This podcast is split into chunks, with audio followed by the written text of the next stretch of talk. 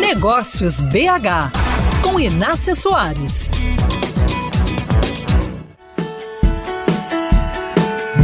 Tem muitas empresas por aí dizendo que trabalham com foco no cliente. O que isso significa? Que elas estão atentas ao que o cliente quer do jeito que ele precisa. Só que por trás de boa parte desses slogans estão empresas focadas em si mesmas e no que é mais fácil para elas.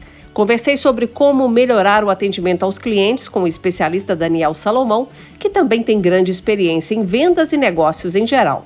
Segundo Daniel, a necessidade de melhorar o atendimento é latente em empresas de todos os segmentos. Porém, os gestores não estão criando as condições necessárias para essa evolução. Fazer um bom trabalho de experiência de estruturação de uma empresa é no mínimo ali um ano então a gente tem que ter um acompanhamento muito bem detalhado. Eu acho que um ponto em comum que gera essa grande falha é na atitude do gestor de não ter um processo bem definido de feedback estruturado.